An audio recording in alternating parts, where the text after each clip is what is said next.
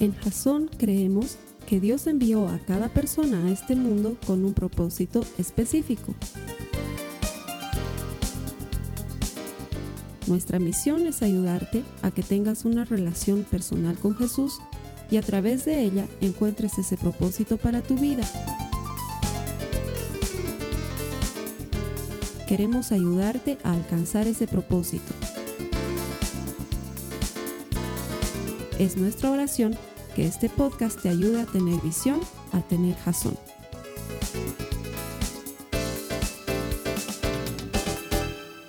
Bienvenidos a Jazón, gracias por conectarte con nosotros a través de nuestro portal web. Estamos convencidos que no existe casualidad, que si estás conectado ahorita es porque Dios tiene un propósito para tu vida. Hacemos todo esto convencidos de que podemos ayudarte a desarrollar una relación personal con Jesucristo. Lo vivimos, lo respiramos, creemos que todo el que encuentra a Dios encuentra vida. Nuestro deseo es que encuentres vida en la palabra eterna de Jesucristo. Bienvenido y gracias por conectarte. A las personas que vienen aquí todos los domingos, sé que se los digo con frecuencia, lo voy a seguir diciendo. Dios es galardonador de los que le buscan. Si tú estás aquí hoy es porque estás buscando a Dios. Has dejado algo para venir hoy y eso es bueno porque la iglesia es optativa, no es obligatorio. No es obligatorio venir a la iglesia, es una cosa más que podemos hacer, pero cuando vienes porque quieres, Estás ejercitando fe y la palabra de Dios dice que Él premia a los que le buscan y que es necesario acercarse a Él con fe y estamos cumpliendo las dos cosas al mismo tiempo. El Señor siempre bendice a aquel que lo pone como prioridad. La palabra de Dios dice, yo honro a los que me honran. Así que gracias por venir todos los domingos a Jasón. Que el Señor te bendiga. Adicionalmente estoy convencido que la gente más linda de La Paz viene a Jasón. Y si no, date la vuelta y mira al hermano que está a tu lado. Seguro es lindo o seguro es linda. A ver, míralo un ratito, dale una miradita y de paso dale el saludo explosivo de Jasón. Salúdalo con el saludo explosivo. Si no sabe hacer el saludo es porque no viene a la iglesia. Entonces trátalo con un poquito más de amor. Enseñale cómo es el saludo. Pero seguro te has dado cuenta que es alguien lindo o alguien linda. No sé por qué. Viene gente linda. Hermanos, pueden invitar a feos. Ya les he dicho. Los feos también son bienvenidos. Así que si quieres invitar a algún feo, bienvenido a Jason. Este es un lugar en el que te vuelves lindo ni bien entras. Sí, es una cosa maravillosa. Ok, estamos en medio de nuestra serie que se llama Ser Positivo.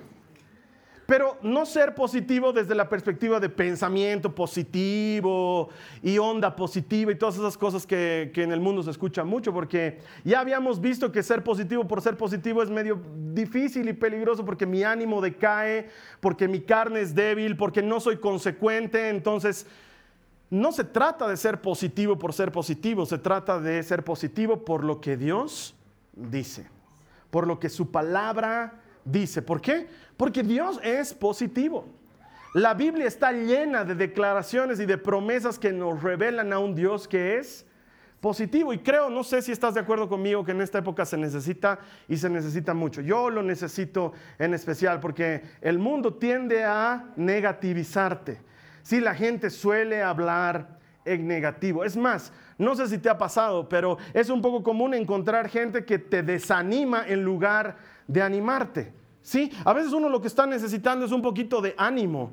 Y lo que sucede afuera es que la gente te desanima. Yo hubiera odiado ser adolescente en esta época, les soy sincero. Qué difícil ser adolescente en esta época, porque cuando eres adolescente estás pasando por esa etapa del patito feo, del que no sabes si eres, eres o no eres, tu carácter es explosivo, entonces te sientes un poco inseguro, no eres muy popular, y en mi época si no eras popular, tu falta de popularidad llegaba ahí a dos, tres bancos de tu curso, dos, tres pupitres, pero ahora... Ahora hay datos fidedignos, estadísticos que dicen cuán popular o cuán impopular eres. ¿Sí? Debe ser horrible ser adolescente ahora, mientras ves que tu amigo tiene 37 likes en la foto que ha puesto su perfil, tú pones tu foto de perfil y ni tu mamá le da like. Entonces, eso desanima. Hoy en día es bien difícil encontrar ánimo. De hecho, no sé si te ha pasado, pero uno no encuentra palabras de ánimo en la gente, sino más bien palabras de desánimo. Eh, el otro día me pasa con mis hijas, llegué a mi casa y me corté el cabello porque ya estaba demasiado melenudo y llego y la María Joaquina me dice, papá, papá, te has rapado, te has rapado, te has rapado. Y la Nicole que no me había visto sale asustada pensando que me iba a ver todo calvo y me ve, ah, tu peinado de siempre. Me dice, ¿no? Y me he encontrado con un par de amigos que me dicen, ¿te has cortado el pelo? ¿No? Y sí, ah. ¿Cómo que? ¿Cómo que? Ah? ¿Cómo que? Ah. Por lo menos pues un, qué bien, no te queda bonito, pero te has cortado el pelo, ¿no? Ah, ¿qué es eso? o, has hecho mucho esfuerzo, dietas, ejercicios, alimentación sana. Después de mucho tiempo te pones esa blusa que no te ponías. Y tu amiga te ve con la blusa y te dice, esa blusita no te la pones hace rato, ¿no? Y tú piensas que es algo bueno. Sí, le dices, sí, porque se nota que está medio pasadita de Porque la gente está más propensa a desanimar que a animar. La gente está más propensa a decir cosas malas que buenas. No sé, pones en Facebook, en tu estado pones, hoy estoy feliz. Y tienes dos likes cinco días después. a, a nadie le importa que estés feliz. Por eso hoy vamos a predicar lo que creo de toda esta serie de ser positivo es mi prédica favorita. Se llama Soy alentador. Soy alentador. De hecho, creo que es mi favorita porque se trata mucho de cómo ha sido mi vida desde que era muy jovencito. Me acuerdo que un tiempo atrás estaba en un velorio, como te he contado, están tantos velorios en mi vida que ya ni me acuerdo de todos. Pero me acuerdo de este en especial porque acabábamos de tener mi reunión de jóvenes en la tarde y alguien de mi congregación había muerto. Entonces, salí de mi reunión de jóvenes, después de haber estado ministrando la alabanza y estado en fuego y todas esas cosas lindas, me fui al velorio. Y me acuerdo que entro al velorio y, saludo a los dolientes y les doy unas palabras de ánimo y me piden que si podía orar. En ese momento algo que generalmente me hacen hacer en los funerales. Entonces, bueno, pues digo a la gente, nos vamos a poner de pie, vamos a hacer una oración y empiezo a orar y luego salgo de ahí. La verdad estaba muy desanimado y salgo a la puerta y le digo al Señor, Señor, ¿por qué me toca hacer tantos funerales? Estaba saliendo de estar con amigos y de estar feliz y contento y vengo a encontrarme con esta triste realidad y con este golpe emocional de ver gente que quiero o gente que conozco pasando por dolor y no sé si alguien puede animarlos. Le digo, señores, esto que me pones a hacer es algo muy difícil para mí. Quisiera saber por qué quieres esto de mí. Y me quedé ahí en la puerta pensando en las vicisitudes de la vida. Y en eso aparece una hermana que está entrando al velorio. Y me dice, Carlos Alberto, qué bien que has venido. Y me dice, no puedo imaginar una mejor persona que tú para estar en este momento con esta familia, en este lugar ahora. Si alguien les puede levantar el ánimo, ese eres tú. Y se entró. Y entonces yo entendí de Dios que Él me estaba respondiendo. Unas semanas más tarde Él me respondió claramente en mi oración y me dijo, esto eres tú. Entonces si tú me preguntas, ¿qué eres, Carlos Alberto? No soy ni comunicador, ni predicador, ni coach, ni nada. Soy un animador, soy un alentador. Eso es lo que soy. Donde sea que voy, eso es lo que me toca hacer. Yo no me daba cuenta desde que era chiquito.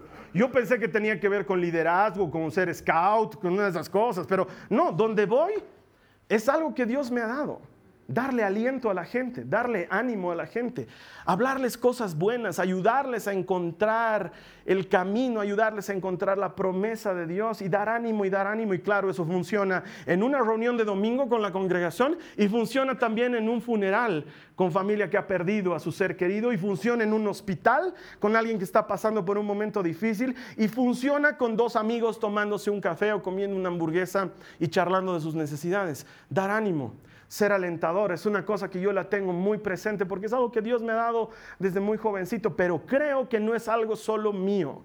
Creo que es un llamado que Dios hace a sus hijos. Él quiere que tú y yo seamos alentadores. ¿Sabes por qué? Porque Dios es un Dios alentador. Él es un Dios que da ánimo siempre. Es un Dios que levanta el ánimo, es un Dios que da aliento y vida a todo aquel que se le acerca. Y para refrendártelo encontré una cita bíblica que me parece perfecta para esto. Acompáñame en tu Biblia, segunda de Corintios, del capítulo 7, los versos 5 al 6. Está hablando Pablo, bueno, está, está contando Lucas lo que le sucede a Pablo y dice, cuando llegamos a Macedonia, no hubo descanso para nosotros enfrentamos conflicto de todos lados, con batallas por fuera y temores por dentro. Pero mira esta, esta frase que dice, pero Dios, quien alienta a los desanimados, nos alentó con la llegada de Tito. Dios alienta a los desanimados.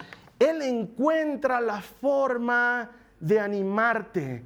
Y nosotros necesitamos estar despiertos a la presencia continua de Dios en nuestras vidas. En este caso, los discípulos habían estado pasando por dificultades dentro y fuera, dice la lectura. Habían estado viviendo problemas, habían estado pasando hambres, estaban naufragando. Y en ese problema que están viviendo, llega Tito y ellos se sienten animados. Pero no es que se sienten animados así nomás sino que llega Tito y ellos saben reconocer que Dios es el que anima que Dios es el que trae el ánimo. Alguna vez te ha debido pasar que justo estás pasando por una necesidad y te encuentras con un hermano y dices, uy, encontrarte ha sido como encontrar un vaso de agua en el desierto. Me ha caído en el momento justo. O justo he visto la prédica que estaba necesitando. O justo estaba en el auto y han puesto la canción que estaba buscando. O he recibido el mensaje de esa persona que me anima, que cada vez que veo su mensaje me hace esbozar una sonrisa. A mí me hace reír mucho mi mamá porque ella dice que es muy inoportuna conmigo. Pero ella no sabe que me hace reír. Estoy en medio de mis tribulaciones y mis dificultades y dando un taller y en medio de gente y suena mi celular con un mensajito. Y miro y es mi mamá que me ha mandado unos corazoncitos y unas caritas con besitos. Y, y si tú piensas que yo me enojo, no, no me enojo, me río porque digo, qué bonito. Mi mamá me está haciendo recuerdo que soy importante. Y sé que eso viene de Dios. Sé que Él encuentra maneras de animarte a lo largo del día. ¿Por qué? Porque Dios que da ánimo a los que están desanimados, se encarga de animarte de alguna forma. Así lo entendió Lucas, el autor de los Hechos de los Apóstoles. Entonces es un llamado y una invitación para ti y para mí. Que seamos alentadores, que demos ánimo a la gente. Hoy quiero compartirte tres principios por los cuales vale la pena dar ánimo a la gente. Tres de las cosas más espirituales que vas a poder escuchar en tu vida porque están basadas en el ánimo que Dios nos da. Acompáñame primero, por favor, en tu Biblia, Hebreos 3, en el verso 13. Hebreos 3, en el verso 13. Este es un entrenamiento. Nuestro corazón se ha ido amargando con el tiempo. Las tendencias y las influencias externas nos han amargado. Peor si te has casado con un amargado o con una amargada. Vives amargo todo el tiempo. Entonces es un entrenamiento. Hay que cambiar de nuestra manera de hablar y de nuestra manera de pensar. En lugar de decir, ¿qué facha? ¿Qué es esa facha? ¿Cómo estás vestido? Hay que empezar a cambiar esa manera de pensar. En lugar de decir, ¿qué es esta mugre? ¿Qué es este desorden? Pero hermano, eso sería negar la realidad. No, no negamos la realidad. Pero hay maneras alentadoras de hacer que la gente ordene sus cosas. En lugar de decirle a la gente, ¿alguna vez pues algo bien? Sorprendeme. podemos encontrar maneras alentadoras de dirigirnos a las personas para lograr aquellas obras buenas que de antemano dice la Biblia que Dios preparó para nosotros. Hay que cambiar eso. Mira lo que dice Hebreos 3:13. Dice, más bien, ayúdame a leerla, dice, anímense unos a otros día tras día, mientras se diga hoy, para que el engaño del pecado no endurezca a nadie. Es un mandato del Señor compartir aliento, compartir ánimo con los otros. Es una cosa muy espiritual, animar, alentar a otros día a día, tener palabras de aliento para los demás. No sé si te has dado cuenta, pero en Jasón, salvo la reunión de domingo, todo es grupos pequeños. ¿Te has dado cuenta? No sé si alguna vez has pensado en eso. Todo es grupos pequeños porque estamos convencidos que es mucho más fácil animarse en grupos pequeños que animarse en grupos grandes. Entonces nuestros compartimientos son chiquititos. Nuestro club de la pelea es chiquitito. Nuestro grupo de matrimonios es chiquitito. Nuestro grupo de jóvenes es chiquitito. Nuestro grupo de niños es chiquitito. Nuestros servicios, todos son chiquititos, grupos pequeños. ¿Por qué? Porque son lugares de ánimo. ¿Necesitas ánimo el martes? Andate al compartimiento en los martes. ¿Necesitas ánimo el miércoles? Ven al club de la pelea a las 6 de la mañana. Ucha, hermanos, no están atentos. Ven al club de la pelea a las 6 de la mañana. Eso, hermanos. Y vas a recibir ánimo, vas a enfrentar la, la, semana con ánimo. Necesitas ánimo, andate el jueves con los matrimonios. Son bien melositos, andan de abrazos y de besos, tomados de la mano, los dos cogidos de la mano. Es una maravilla y recibes ánimo. Para eso tenemos los grupos. ¿Necesitas más ánimo el viernes? Andate al grupo, al compartimiento bíblico de las señoras los viernes y encuentras ánimo, ánimo, ánimo, dar ánimo a otros. Es una de las cosas más espirituales que podemos hacer, darle ánimo a las personas. Yo te voy a contar algo que no he pedido permiso para contar, pero que es una fuente de ánimo para mí. Todos los domingos, sin excepción, si está presente, hay una hermana que se llama Cloris. Es un amor de gente. Todos los domingos, sin excepción, no importa con cuánta gente yo esté aquí adelante despidiendo a las personas, ella se acerca, se hace campo entre las personas, me da un beso y me dice, como siempre, Carlos Alberto, tu prédica me ha dado ánimo. Qué linda palabra. Gracias. Yo digo, por lo menos a alguien le gustó la prédica. ¿Te acuerdas de la semana pasada? Porque a veces yo estoy ahí de pescador de ¿te gustó mi prédica? ¿Te pareció bonita? Algo de lo que he dicho te gusta, porque todos tenemos nuestra necesidad de ánimo y de aliento, nuestra inseguridad. No hay una semana que la hermana Cloris no venga y no me diga eso. Viene, me da un beso, le manda saludos a mis hijas y a mi esposa y me dice, qué bien predicaste, hermano. y me da ánimo. Y muchas veces en la semana, cuando estoy preparando la prédica, me acuerdo que hay una persona que le gusta la que predico. Entonces digo, ahí estamos haciendo algo bien. Y ese ánimo, ese ánimo te sostiene. Las personas nos olvidamos, no vivimos en una cultura de decirnos cosas bonitas los unos a los otros. Es mucho más fácil decirnos cosas feas que cosas bonitas, pero animar a otros diariamente es de las cosas más espirituales que podríamos hacer. Entonces yo tengo una regla en mi mente que la cumplo todo el tiempo. Si tienes algo bueno para decir, dilo ese rato. No, no dilo. Dilo ese rato. Porque si esperas a decirlo, se te ocurre, no sé si te pasa, a mí tal vez yo estoy medio esquizofrénico, pero durante el día se me vienen nombres de personas a la mente o caras de personas a la mente. Y entonces probablemente algún día te haya sorprendido con un mensajito mío o por Facebook o por WhatsApp en el que te digo, hermano, estoy pensando mucho en ti, quiero que sepas que estoy orando por ti. Y nada más, tampoco te salameo ni te charlo horas. Te mando un mensajito eh, ¿Por qué? Porque si tengo algo bueno para decirlo, te lo voy a decir ese rato, porque después sé que me voy a olvidar. Entonces, cuando tienes algo bueno para decir, no esperes. Muchos de nosotros esperamos. Y luego no quiero ser fatalista, pero la persona se te muere y se transforma en discurso de velorio. Es verdad, porque en los funerales toda la gente es buena y todos dicen cosas buenas, cosas que nunca le dijeron al que se murió. Hay que decir las cosas buenas ese rato. ¿Piensas que alguien se ve bien? Dile, te ves bien. ¿Piensas que el peinado de alguien está bien? Dile, qué bonito tu peinado. A las mujeres les encanta que los hombres seamos detallistas. Fíjate si está utilizando una cadenita o unos aretitos que combinan con su blusa porque lo hacen intencionalmente. Dile a esa persona, oye, combina, qué bonita esa combinación. Díselo, esa persona se va a sentir bien. Y es la cosa más espiritual del mundo, alentar a otros diariamente. Es muy espiritual. Lo que pasa es que no nos hemos dado cuenta de eso. Y podemos partir desde los de nuestra casa, pero luego podemos seguir con el resto de la gente. No está mal que le digas a la gente cosas buenas de ellos. Una cosa es ser salamero y mentiroso y otra cosa es decir cosas buenas, las cosas que estás notando, porque tú nunca sabes cuándo Dios te quiere utilizar a ti para dar ánimo a alguien más. Es un asunto espiritual. Mande ese mensajito, manda ese correito, da esa llamadita, di algo bueno. Di algo bueno.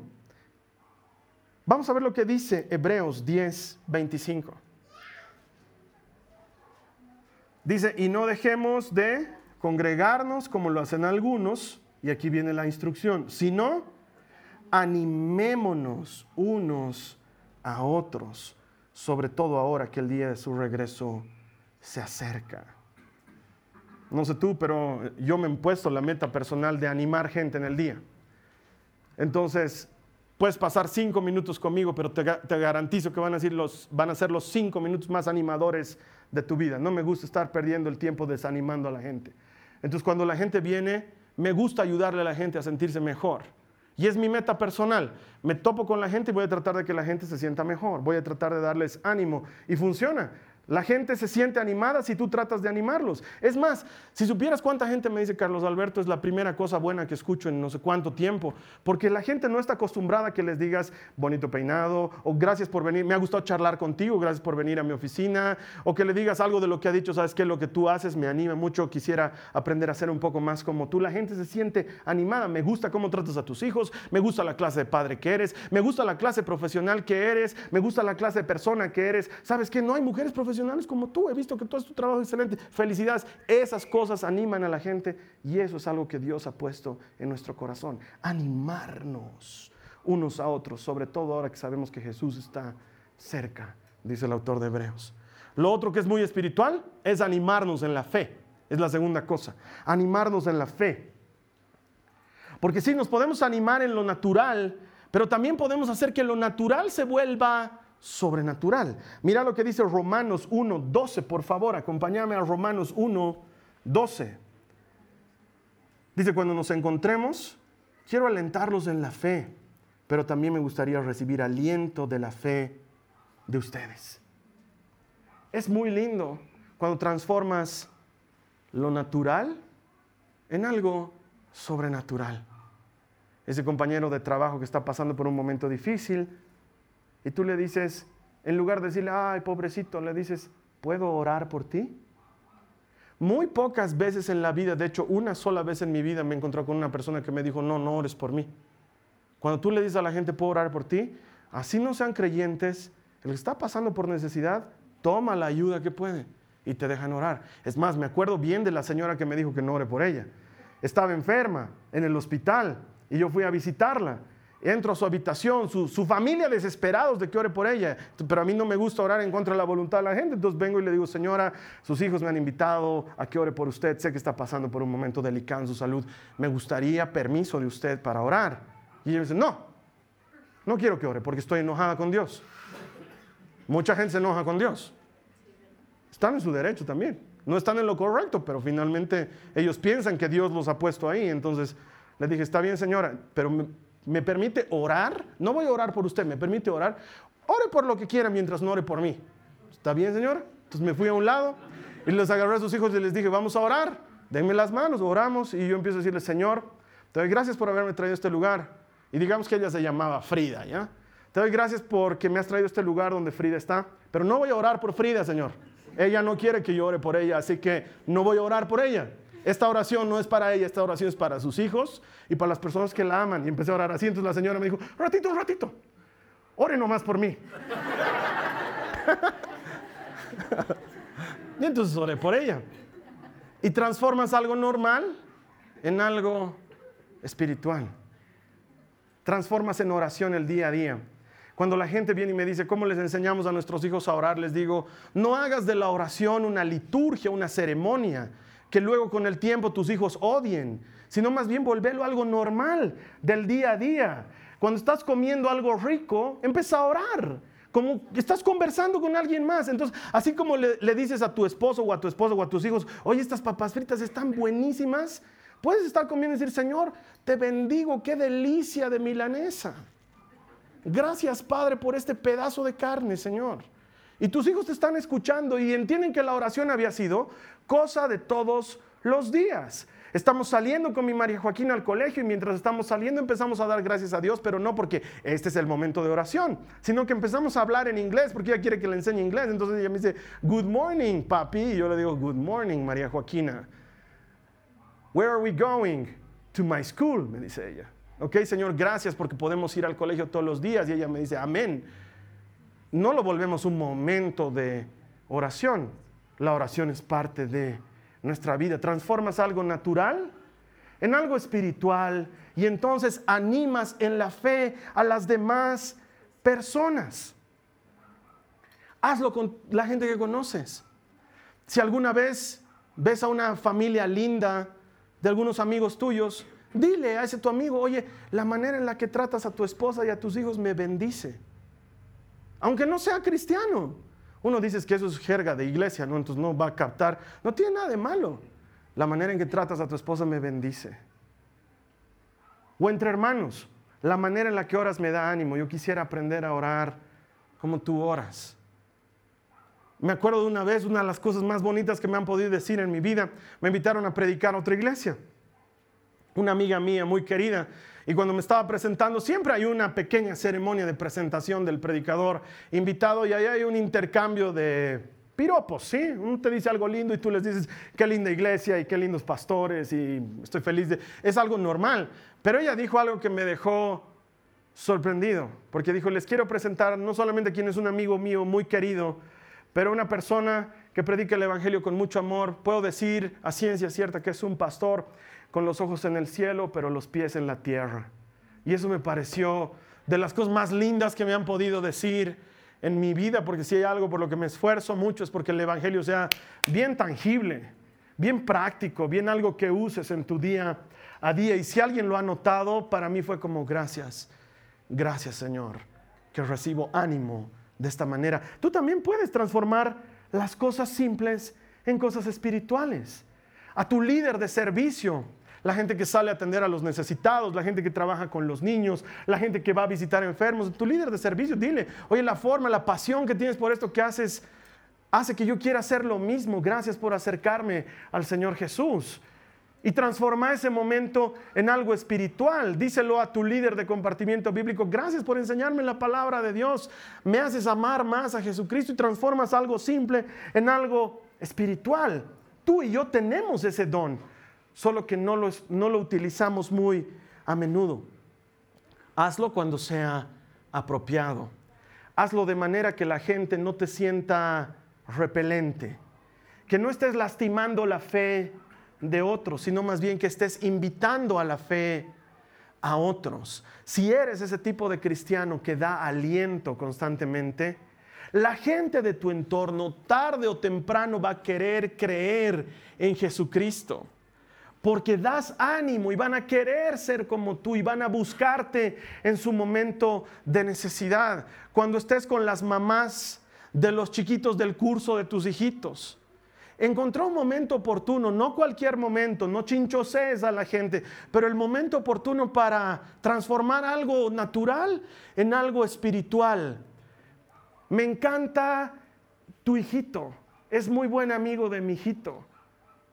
Voy a orar para que Dios mantenga siempre firme esa amistad. Eso no suena feo, no es agresivo, no invade, pero da aliento.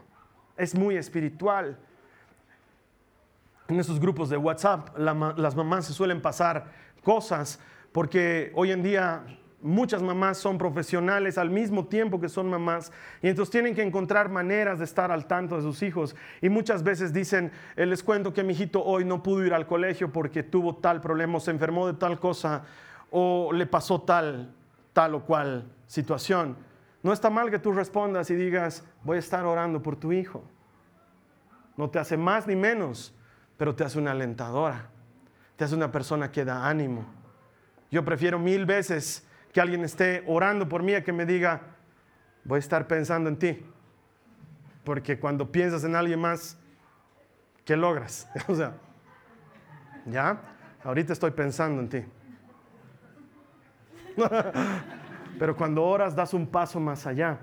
O dales una palabra de ánimo la, semana pasada estuve dando unos talleres de liderazgo en Cochabamba.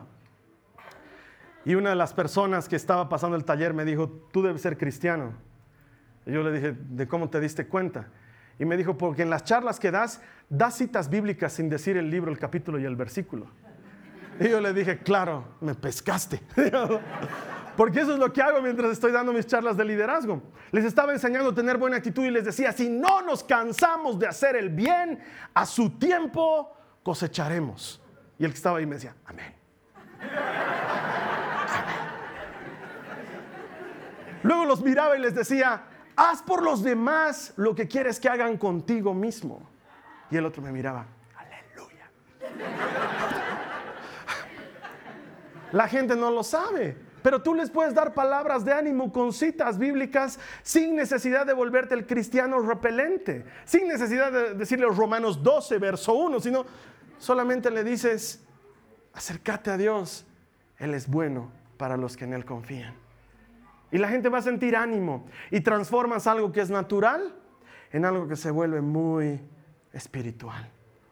Y la última, y creo la más importante, tienes que encontrar la manera de alentarte a ti mismo en el Señor.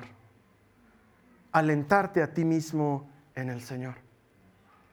Una semana estaba en la movilidad, suena mi celular y es una hermana de la iglesia estaba pasando por un momento difícil y ese día tenía una actividad de la iglesia y ella estaba a cargo y me dice, Carlos Alberto, te estoy llamando para que me digas cómo haces cuando tienes el mundo encima y tienes que servir al Señor.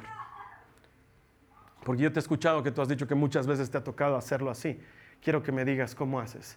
Y yo le dije, hermana querida, me fortalezco en Jesucristo y en el poder de su fuerza. Eso es lo que hago. Así me animo a mí mismo. A veces vas a sentir que el mundo está encima de ti. Yo solito no puedo animarme, no puedo mirarme al espejo y decir, vamos, campeón, tú puedes, porque mi ánimo está en el suelo. Mi carne es débil, tiendo al pecado pero puedo fortalecerme en Jesucristo y en el poder de su fuerza. Él te da fuerzas cada día, Él te da ánimo, porque Dios es un Dios alentador. Mira lo que dice la Biblia en Primera de Samuel, en el capítulo 30, en el verso 6. La segunda parte del verso 6 dice, sin embargo, David confiaba en que Dios podía ayudarlo, así que se animó otra versión dice, pero David encontró fuerzas en el Señor su Dios. Ahora te quiero contar qué es lo que estaba pasando. David estaba escapando de Saúl. Saúl era el rey de Israel. Durante muchos años David había servido al rey Saúl como el principal militar, el principal general de su ejército y al mismo tiempo como el hombre que tocaba el arpa para que el rey no se sienta abatido. ¿Sí? Pero Saúl lo odiaba porque sabía que David iba a ser el siguiente rey de Israel. Y más de un par de veces lo había tratado de clavar con su lanza en la pared y Dios lo había guardado de morir. Entonces David, ante tanta amenaza, decide escapar de Saúl. Y con el tiempo, porque David era un gran líder y la presencia de Dios estaba con él, la gente se le empieza a pegar y sin hacer ninguna convocatoria de personal, sin sacar ningún aviso en el periódico, logra formar un ejército de 600 guerreros. Él solito tenía un ejército equivalente al ejército de un país en esa época. Y entonces David iba como nómada de lugar en lugar escapando de Saúl. Y en una de las escapadas viene un ejército de amalecitas y les quitan a sus mujeres y a sus niños. Los soldados estaban en campaña y los amalecitas aprovechan y les roban a sus mujeres y a sus niños. No matan a nadie, pero les roban todas sus cosas. Y cuando el ejército de David vuelve a ese lugar, encuentra que les han saqueado por completo y encima les han robado a sus esposas y a sus hijos. Y todo su ejército se lamenta. La Biblia dice que se ponen a llorar todos y luego dicen es culpa de David y están a punto de apedrearlo. Yo no creo que tú hayas llegado en ningún momento en tu vida en que la situación haya estado tan dura que la gente haya querido apedrearte. Sé que pasamos cosas difíciles, pero al punto de que alguien quiera apedrearte, no hemos llegado ni tú ni yo. En ese punto estaba David y ahí es cuando dice la palabra de Dios, pero David se fortaleció en el Señor. Él confiaba en el Señor y se animó. Y eso es lo que tú y yo tenemos que hacernos. Aunque un ejército acampe contra mí, no temerá mi corazón aunque contra mí se levante guerra, yo estaré confiado. ¿Quién ha escrito ese salmo? David. Él se animaba frecuentemente a sí mismo en el Señor. Entonces, mi hermano, mi hermana, algo que tú y yo tenemos que hacer cada día es predicarnos a nosotros mismos. Porque uno no puede llevarse al predicador todo el día y que esté al lado de uno con su, Biblia ah, y que te esté predicando todo el día. No, no, no, tú tienes que predicarte a ti mismo. Y entonces cuando las cosas no estén saliendo bien y tu ánimo esté caído y tu carne flaquee y el pecado te tiente, ahí es cuando tienes que decir, todo lo puedo en Cristo que me fortaleces. Lo que dice tu palabra, Señor, escojo creerte y te animas a ti mismo en la palabra del Señor. Ese es el momento en el que tienes que predicarte y decirte, el Señor es bueno el refugio en tiempo de angustia. Él conoce a los que en Él confían y te echas ánimo a ti mismo. Por eso, hermanos, es que hacemos mucho énfasis en que aprendas citas bíblicas.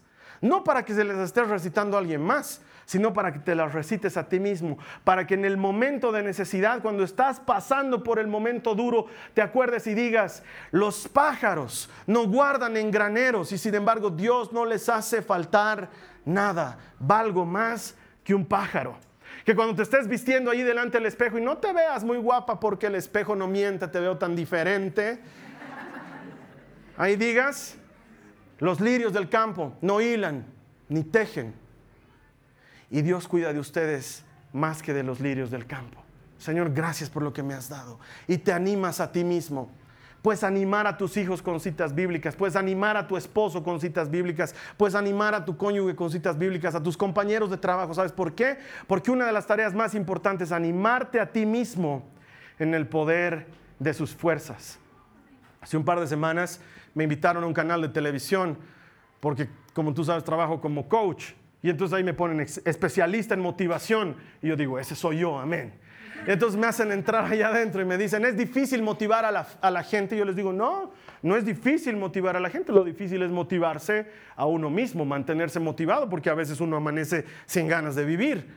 Y pasó el programa y nunca me lo preguntaron al aire. Y cuando estábamos ahí, terminó el programa, gracias por venir. Y el, el chico me dice, ¿y cómo hace usted para motivarse a sí mismo? Y yo le dije, ah, porque me fortalezco en Jesucristo y en el poder de su fuerza. Ese es mi secreto. No es que estoy de buen ánimo todo el tiempo, no es que soy una estrellita que está brillando todo el día.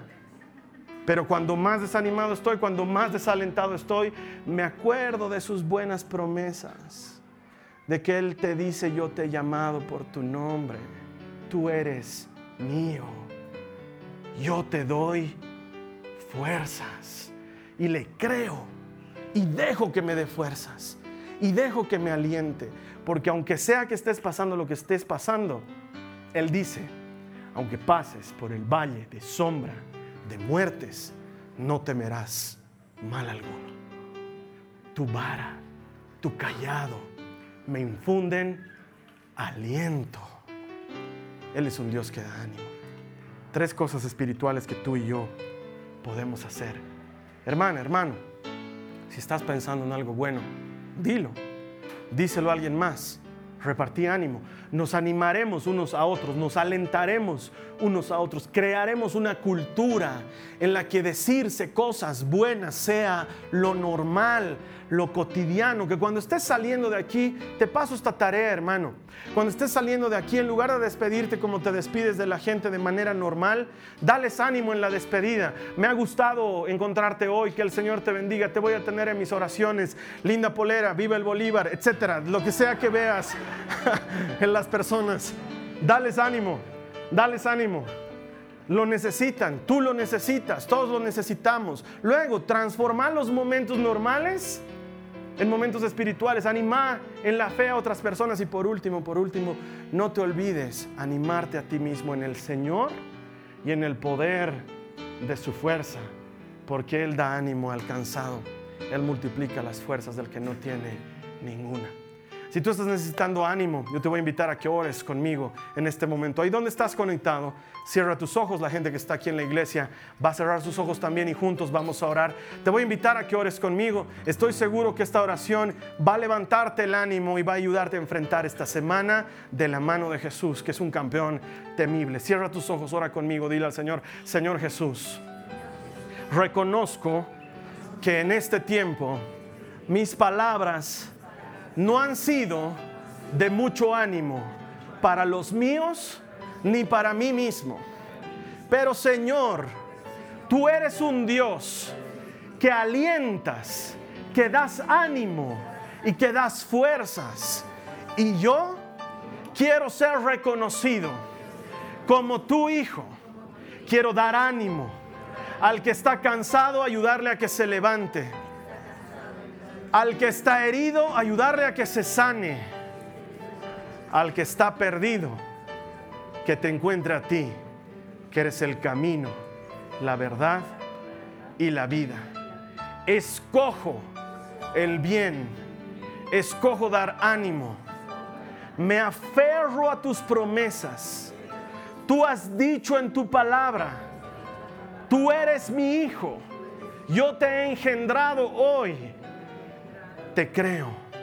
Escojo caminar como tu hijo. Tu palabra me promete que tú dispones todo para mi bien y que nada, dile al Señor que nada, jamás podrá separarme del amor que tengo en ti.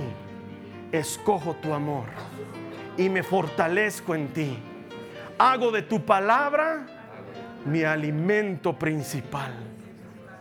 Con razón, Señor, eres positivo, porque das ánimo y aliento al que lo necesitas. Gracias por animarme. En el nombre de Jesús. Amén.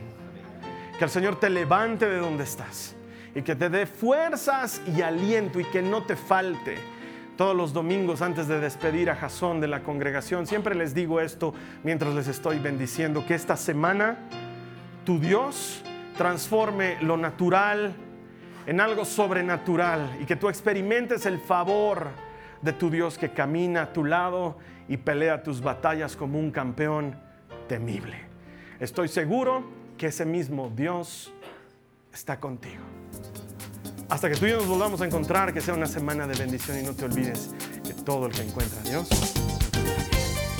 Esta ha sido una producción de Jason Cristianos con Propósito. Para mayor información sobre nuestra iglesia o sobre el propósito de Dios para tu vida, visita nuestro sitio web www.jason.info. Allí encontrarás muchos recursos para animarte en tu relación con Dios, enseñanzas, nuestro blog, prédicas y mucho más. Te lo deletreamos www.jazon.info. También puedes visitarnos en nuestro sitio en Facebook www.facebook.com barra Que Dios te bendiga abundantemente. Muchas gracias.